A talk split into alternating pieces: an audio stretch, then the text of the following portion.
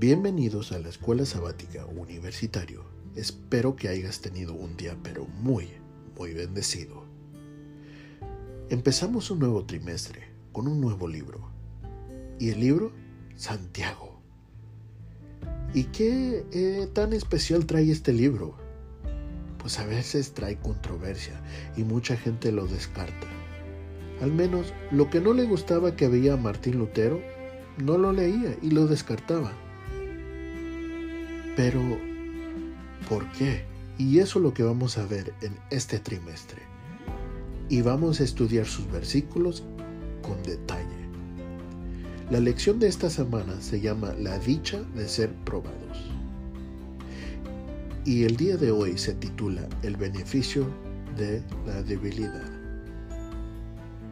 ¿Cómo puede ser que la debilidad trae beneficio? Si el ser humano lucha contra la debilidad, para no mostrarla. Quiere ser autosuficiente. Lo único que el ser humano celebra son las pruebas en alcanzar un logro, como subir de nivel en el trabajo, que son pruebas y sobresale y es una celebración porque ya tiene un nivel mejor. O puede ser que esté preparándose para una carrera, un maratón y alcanza a romper un récord y allí hay una celebración. Pero, ¿qué es que nos muestra Santiago? Veamos, Santiago 1 dice, Santiago, siervo de Dios y del Señor Jesucristo, a las doce tribus que están en las despresiones, saludo. Hermanos míos, tened por sumo gozo cuando os halléis en diversas pruebas Aquí nos está diciendo que tengamos gozo. ¿Pero por qué? Por las diversas pruebas que uno va a pasar. Pero ¿por qué es que uno debe de tener gozo con eso? ¿Por qué? Vamos a leer más. Mas tenga la paciencia sobre obra completa.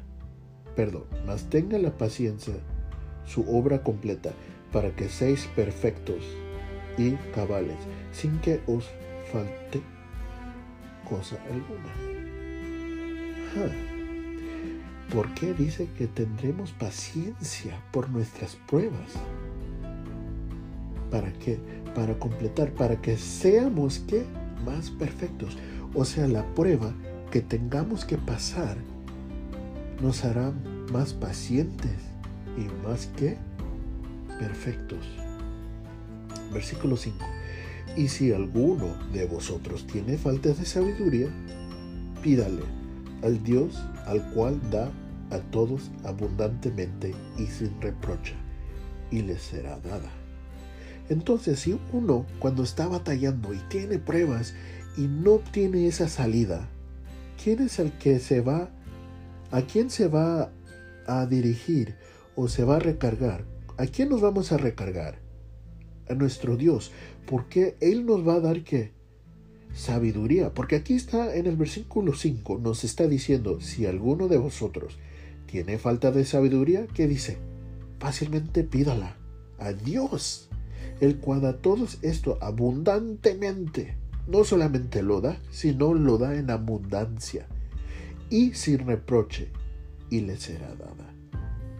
Pero hay algo, Versículo 6. Pero pedid con fe.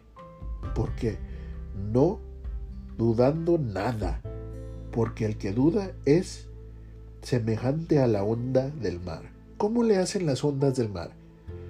Suben, bajan, suben a grandes chicas que se arrastran por el viento y echan de una parte a otra. No son constantes y son de diferentes tamaños. Versículo 7. No pienses pues que tal haga que recibirá cosa alguna del Señor. Versículo 8. El hombre de doble ánimo es inconstante en todos sus caminos. Entonces, nos traerá gozo nuestras pruebas. ¿Por qué? Porque seremos perfectos, seremos pacientes. Y cuando llegamos a una prueba que no podamos, qué? Pedirle al Señor la sabiduría para sobresalir de eso. Eso muestra la dependencia de Dios. No la dependencia de uno, porque ¿qué es lo que pasa? Uno falla. Esta semana veremos cuál es la dicha de ser probados y por qué es bueno y por qué pasa. Dios los bendiga y nos vemos a la próxima.